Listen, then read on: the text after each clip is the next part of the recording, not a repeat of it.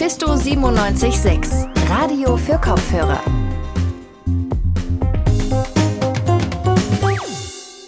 Hallo und herzlich willkommen zu Radio für Kopfhörer, Leipzigs Tag im Rückblick in der mittlerweile 48. Folge. Mein Name ist Moritz Döring und wir sprechen heute über Thai-Boxen. Feministisches Thai-Boxen, um genau zu sein, im Sidekick e.V. hier in Leipzig. Außerdem soll es heute um nachhaltiges Filmemachen gehen. Was ich nämlich vorher nicht wusste und ihr bestimmt auch nicht, es gibt nicht nur Filme über Nachhaltigkeit, sondern auch nachhaltig produzierte Filme.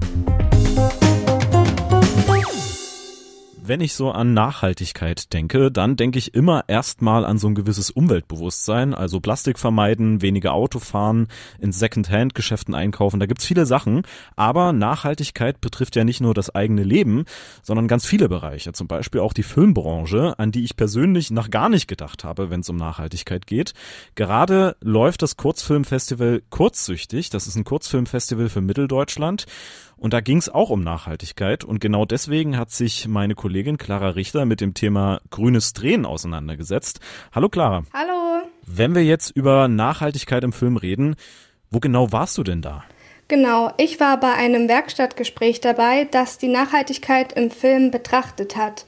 Bei der Diskussionsrunde waren eine Umweltschutzbeauftragte dabei, eine Green Consultant, das ist eine Beraterin für nachhaltiges Drehen am Set und auch zwei Produzenten. Und was ist da jetzt der Unterschied zwischen dem herkömmlichen Drehen im Film und einem nachhaltigen? Beim bisherigen Drehen wird nicht so richtig auf die Nachhaltigkeit geachtet. Alle Wünsche sollen erfüllt werden. Dann kommen auch Probleme auf, wie zum Beispiel zu viel Müll oder Inlandsflüge. Beim grünen Drehen dagegen kommen Maßnahmen zum Einsatz, die die vorhandenen Ressourcen schonen sollen und es wird versucht, die CO2-Emissionen so gering wie möglich zu halten. Das erklärt auch Dani Böhlendorf. Sie ist Umweltmanagerin und Umweltschutzbeauftragte beim Ludwig Kameraverleih und der MBF Filmtechnik in Hamburg. Das, das grüne Drehen sagt einfach, dass wir aufhören müssen, dass Ressourcen verschwendet werden. Ja, man muss sie immer benutzen, das, da führt kein Weg dran vorbei, aber wir müssen die Ressourcen nicht verschwenden. Das haben wir die letzten Jahre gemacht. Also das ist das grüne Drehen, dass man wirklich sagt, ähm, wir, wir gehen da jetzt mit Sinn und Verstand im Nachhaltigkeitssinn bezogen, ähm, gehen wir jetzt da dran. Das klingt ja jetzt alles erstmal sehr gut, aber warum hat sich das denn in der Filmbranche noch nicht so richtig durchgesetzt? Das Problem ist einfach, dass viele Angst davor haben, die Routine umzustellen. Und es ist natürlich immer schwer, aus einer eingespielten Routine auszubrechen und das kann man auch nicht sofort verlangen. Es ist ein Prozess hin zum grünen Drehen. Der Vorteil der Filmbranche besteht darin, dass jeder Film auch ein neues Projekt ist und in jedem neuen Projekt können neue Maßnahmen erprobt und auch ausgetestet werden. Ein weiteres Problem ist die Kommunikation aber auch dafür gibt es Lösungsansätze, wie zum Beispiel die Green Consultants. Diese unterstützen und beraten die Produktion hinsichtlich der Arbeitsweise. Außerdem werden viele kostenlose Seminare angeboten und da kommt dann der Zeitfaktor wieder hinzu, denn wer grün drehen möchte, braucht auch längere Vorbereitungszeit. Wenn sich jetzt eine Produktion entschließt, einen Film nachhaltiger zu drehen, an welche Richtlinien muss sie sich denn dabei halten? Im Moment gibt es noch keine übergeordneten Richtlinien. Politik ist ja immer so ein Thema. Häufig kommt die ja von Leuten, die den Beruf nicht selbst ausgeübt haben und sich dann vielleicht auch nicht richtig damit beschäftigt haben. Eventuelle Regelungen sind dann gar nicht tragbar. Und dass fehlende Entscheidungen in der Politik ein Problem sind, das hat mir auch die Umweltmanagerin Dani Böhlendorf bestätigt. Deswegen hinkt in manchen Bereichen die Politik auch ein wenig. Und ähm, da liegt es jetzt an uns zu sagen, gut, die sind noch nicht so weit. Ähm, aufgrund von irgendwelchen strukturellen Problemen können, kommen sie nicht weiter. Das heißt, wir müssen agieren. Und das haben wir zum Glück gemacht. Genau. Und deswegen sind die Initiativen ja so wichtig. In Zukunft wünschen die sich, dass die Bundesregierung sich an den Leitfäden der Initiativen orientiert und die Regelung entsprechend anpasst. Du hast gerade gesagt, vieles ist da aus Initiativen hervorgegangen. Welche Initiativen gibt es denn da so? Eine der ersten Initiativen ist der Grüne Drehpass in Hamburg und den gibt es schon seit 2012. Dieser beinhaltet Handlungsempfehlungen, wie zum Beispiel der Energieverbrauch reduziert werden kann. Er ist also wie so eine Art Gütesiegel, mit dem umweltbewusst produzierte Filme oder auch Serien ausgezeichnet werden. Auch in Leipzig gibt es Filmemacher, die sich mit grünem Drehen auseinandersetzen und das auch umsetzen. So auch die Produktionsfirma Neue Zelluloidfabrik. Die wurde auch beim Werkstattgespräch vorgestellt. Sie produziert vor allem Dokumentarfilme zu nachhaltigen Themen wie Landwirtschaft oder auch Ernährung. Sie beschäftigen sich mit grünem Drehen seit 2016 und haben auch so einen Leitfaden entwickelt. Dieser wird als fester Bestandteil für alle Produktionen verwendet. Außerdem gibt es auch bei den Schauspielern Initiativen, die sich für umweltbewusstes Drehen einsetzen. Jetzt hast du ja erzählt, dass dieses Werkstattgespräch ja im Rahmen des Kurzfilmfestivals stattgefunden hat. Wie sieht's denn da aus im Bereich von Filmfestivals mit der Nachhaltigkeit? Ansätze in Richtung Nachhaltigkeit sind auf jeden Fall vorhanden. Zum Beispiel werden auf dem Festival Jutebeutel verteilt. Auch mit dem Werkstattgespräch, das ja im Rahmen des Festivals stattgefunden hat, wird versucht, die Diskussion in den öffentlichen Raum zu bringen. Klimaschutz geht ja uns alle was an und wir alle gucken abends auf der Couch mal einen Film, ohne uns wirklich Gedanken zu machen, wie der überhaupt produziert wurde. Ich habe mit Mike Brandin gesprochen. Er ist Produzent und der Festivalleiter von Kurzsüchtig. Er sagt, in diesem Jahr hat Nachhaltigkeit bei der Filmauswahl noch keine große Rolle gespielt, doch er ist der Meinung, dass sich das in den nächsten Jahren entwickeln wird. Ich denke, das ist noch zu früh. Äh, Im nächsten Jahr wird man vielleicht darauf achten. Man muss nur aufpassen, dass man nicht sagt, der Film ist qualitativ hochwertig, hat aber nicht, ist nicht grün gedreht worden und deswegen senden wir ihn nicht. Da ist noch viel Diskussionsbedarf, äh, welche Rolle äh, das in dem, also für die Festivals spielen sollte. Übrigens hat er mehrfach betont, dass es besonders in der Filmbranche viele Menschen gibt, die dem Klimawandel skeptisch gegenübertreten. Und genau solche Leute braucht es ja, um Dinge schnell und auch zügig umsetzen zu können. Das sagt meine Kollegin Clara Richter zum Werkstattgespräch Grünes Tränen. Das kurzsichtig Filmfestival läuft übrigens noch bis Sonntag in Leipzig und vielleicht könnt ihr jetzt ja beim nächsten gemütlichen Filmeabend auch nochmal darüber nachdenken, wo der Film, den, den ihr denn da gerade schaut, eigentlich so herkommt. Danke Clara für das Gespräch. Kampfsport gilt als Männersache. Das ist natürlich Quatsch und sollte sich auch dringend ändern. Doch momentan sieht's in den meisten Gyms und Fitnessstudios noch anders aus. Der Frauenanteil in Kampfsportvereinen ist immer noch gering und wenn, dann geht's dabei meistens um Selbstverteidigung. Und generell werden Frauen nicht ernst genommen. Meistens kommt dann der Spruch, ich will dir nicht wehtun. Sowas sollte nicht mehr sein und genau für sowas und gegen sexistische und transphobe Dinge kämpft Sidekick e.V., ein Kampfsportverein, der sich um feministisches Thai-Boxen dreht, mit dem Motto Sidekick Thai-Box dagegen. Was sich dahinter verbirgt, darüber spreche ich mit einer der GründerInnen von Sidekick e.V., mit Imke und mit Manuela, die auch schon seit Beginn bei Sidekick trainiert. Hallo Imke, hallo Manuela. Hallo. Hallo. Vielleicht direkt erstmal an dich, Imke. Du hast ja Sidekick mitgegründet. Thai-Boxen, das findet man ja in Deutschland jetzt nicht überall. Was unterscheidet Thai-Boxen denn da von anderen Kampfsportarten? Naja, also mittlerweile ist es schon so, dass ähm, Thai-Boxen in Deutschland auch sehr verbreitet ist. Also gibt es eigentlich in allen größeren Städten, sage ich mal, meistens auch mehrere Vereine. Ähm, und der Unterschied zum Beispiel zum Kickboxen, worunter sich wahrscheinlich mehr Leute was vorstellen können, ist, dass es beim Thai-Boxen einfach zum einen ähm, so einen etwas anderen Rhythmus gibt, also ein bisschen einen anderen Bewegungsflow und zum anderen aber auch andere Techniken. Genau, es sind zum Beispiel auch Ellbogen und Kniestöße erlaubt. Und was zeichnet das für euch dann persönlich aus? Also warum, warum fasziniert euch das so? Da könnt ihr vielleicht auch beide was erzählen. Genau, also ich trainiere schon einige Jahre Thai-Boxen und es war so ein bisschen, ähm, ja, ich weiß nicht, ich glaube, es war schon ein bisschen Zufall, dass ich genau beim Thai-Boxen gelandet bin und nicht beim Kickboxen oder klassischen Boxen und ich war aber total ähm, fasziniert ziemlich schnell von dieser Bewegungsform. Ich kann mich noch erinnern, als ich so 15 war, gab es mal da auf dem Dorf, wo ich aufgewachsen bin, auch so einen Kickbox-Kurs. Da habe ich dann auch mal mitgemacht, fand das irgendwie immer schon ganz spannend, so einen Vollkontaktsport auszuüben, aber es hat sich für mich, für mich nie so der Rahmen ergeben, da weiter dran zu bleiben. Das lag wahrscheinlich auch so an den Strukturen, wie du sie eben einleitend schon genannt hast. Und dann gab es halt die Möglichkeit in Leipzig, gab, als Sidekick sich gegründet hat, gab es ein zweiwöchiges Probetraining, wo alle Leute nochmal neu da reinschnuppern konnten und in alle Trainings reingucken konnten. Und da habe ich quasi fast alle Trainings mitgemacht und bin dann einfach dabei geblieben. Reden wir ein bisschen über euch, der Sidekick e.V. Der ist ja gerade dadurch besonders, weil ihr ein feministischer Verein seid.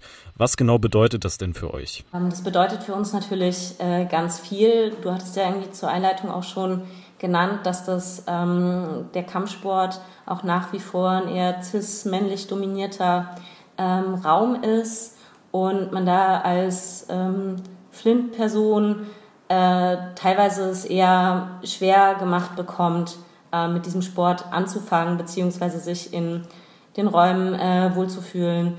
Ähm, und uns ist es eben wichtig, dass, dass es bei uns im Training äh, niedrigschwellig möglich ist, einzusteigen.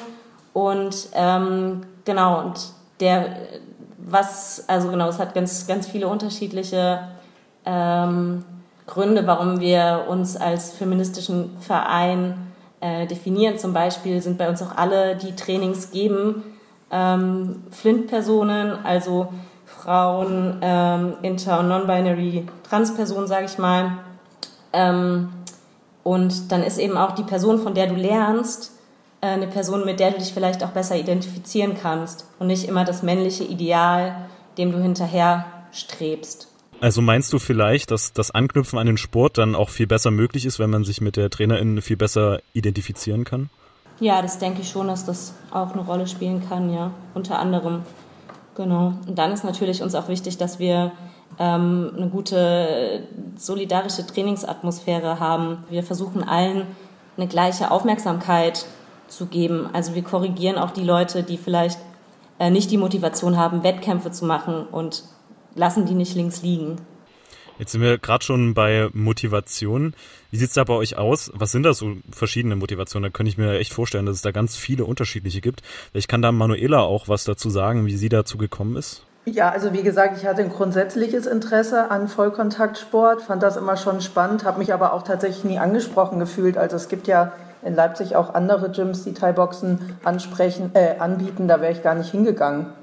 Und äh, das war für mich schon eine äh, außergewöhnliche Möglichkeit, in einem quasi in einem geschützteren Rahmen zu trainieren, in einem Flint-Kontext, weil es natürlich schon äh, Gender-Problematiken auch im Sport gibt und äh, dass man sich als äh, Frau oder als Flint-Person eben nochmal anders äh, da durchbeißen muss oder durchboxen muss, in Anführungsstrichen.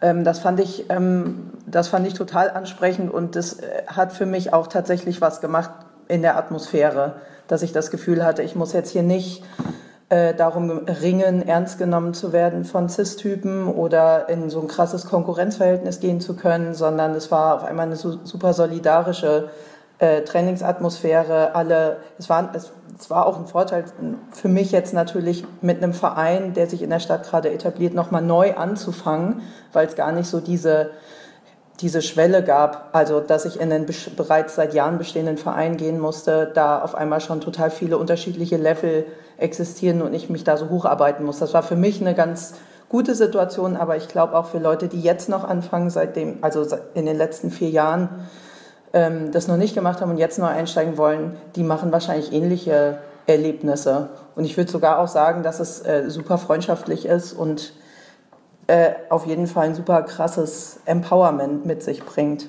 Wenn wir nochmal vielleicht zum normalen, zum, zum Männerkampfsport, normal ist das das falsche Wort, zum Männerkampfsport ähm, rüberschauen, da geht es ja oft so um Knockouts und Kämpfe im Ring.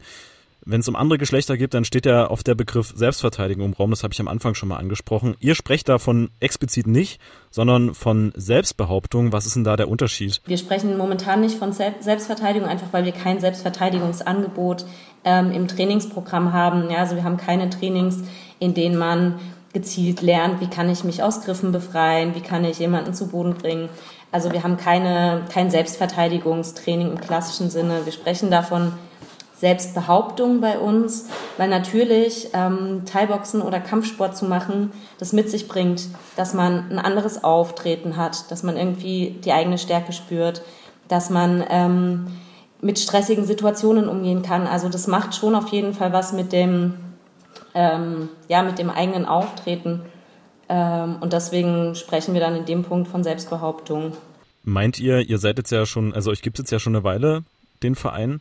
Meint ihr, ihr habt damit vielleicht auch so ein bisschen einen Wandel angestoßen oder habt ihr ein bisschen Einfluss auf die Kampfsportszene, dass sich da in Zukunft was ändern würde? Ja, also es ist auf jeden Fall so, dass mehr und mehr ähm, Frauen oder FLTI-Personen, äh, Flint-Personen Kampfsport machen und es genau, es wird auch immer mehr und in anderen Städten entstehen aktuell auch oder sind in den letzten Jahren auch äh, Vereine, feministische Vereine entstanden, Kampfsportvereine, ähm, mit denen wir teilweise auch in, in freundschaftlichem Kontakt stehen.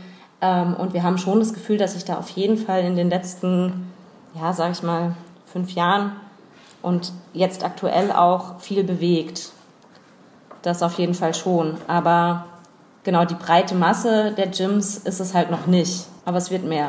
Und wenn man da jetzt vielleicht Lust hat, auch ein bisschen was mitzuverändern und bei euch vielleicht mitzuboxen, wenn jetzt eine unserer ZuhörerInnen Lust bekommen hat, wie würde denn da so ein Training bei euch ablaufen, wenn man da hinkommt? Da kann vielleicht auch Manuela etwas erzählen. Also es gibt eine klare Uhrzeit und wir kommen alle pünktlich und ziehen uns dann da um und setzen uns dann jetzt mal Corona unabhängig wie so ein reguläres Training ablaufen würde. Dann fangen wir alle an, sitzen erstmal im Kreis, dann wird erstmal eine Namen-Pronomenrunde gemacht und mal kurz eingecheckt, wie es uns so geht. Da sagen dann Leute entweder, sie hatten einen stressigen Tag, dann weiß man, dass man sich da ein bisschen drauf einstellen kann oder auch wenn sie Sportverletzungen haben, dass man sich auch darauf einstellen kann. Und dann gibt es einen klaren Ablauf. Also ein Konditraining unterscheidet sich inhaltlich sehr stark von dem Techniktraining und die TrainerInnen bereiten das äh, vor und dann wird im dann gibt es äh, ja immer so einen Aufwärmteil, den machen wir, der wird angeleitet, aber den machen wir selbstständig und dann geht es meistens in so Technikübungen zu zweit oder auch im Wechsel äh, dann über so einen inhaltlichen Teil und zum Schluss gibt es ein gemeinsames Abdehnen und nochmal so ein so sowas quasi wie eine Abschlussrunde. Vielleicht kann da Imke ja nochmal erzählen, was es da so für unterschiedliche Trainings genau gibt. Ähm, ich habe zum Beispiel gelesen, Sparring Training, wenn ich richtig informiert bin, dann ist es ja quasi im Ring dann, das Kämpfen. Genau. Kannst du da mehr erzählen? Ja, also wir haben unterschiedliche Trainings, die sich an unterschiedliche Level richten.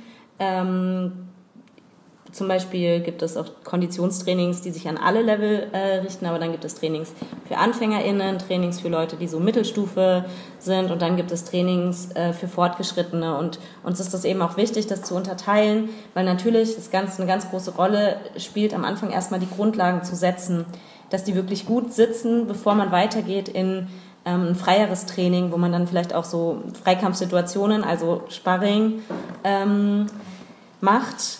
Und dafür braucht man natürlich sehr gut sitzende Grundlagen. Man kann nicht einfach sagen, und jetzt geht ihr in den Ring und haut euch einmal auf die Nase, sondern natürlich müssen dann erst die ganzen Ab Abläufe, die Abwehren, ähm, und die Techniken sauber sitzen. Genau, und dann gibt es eben auch die Möglichkeit, ähm, Sparring zu machen, wenn Leute da Lust darauf haben. Also Freikampfsituationen. Alles klar, das sagen Imke und Manuela vom Sidekick e.V. Vielen Dank für das Gespräch, ihr zwei. Ja, gerne. Und ich wünsche euch natürlich weiterhin viel Erfolg. Dankeschön. Tschüss. Tschüss.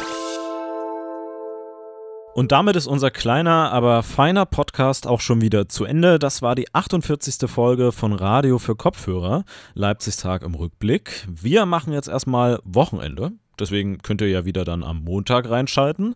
Natürlich im Podcast-Player eurer Wahl. Sonst könnt ihr uns natürlich auch online besuchen, solange wir Wochenende machen, auf radiomephisto.de oder auf Social Media, auf Facebook, Twitter, Instagram und YouTube. Vielen Dank an alle, die an der Folge beteiligt waren. Ich verabschiede mich, macht's gut und bis zum nächsten Mal. Mephisto 976, Radio für Kopfhörer.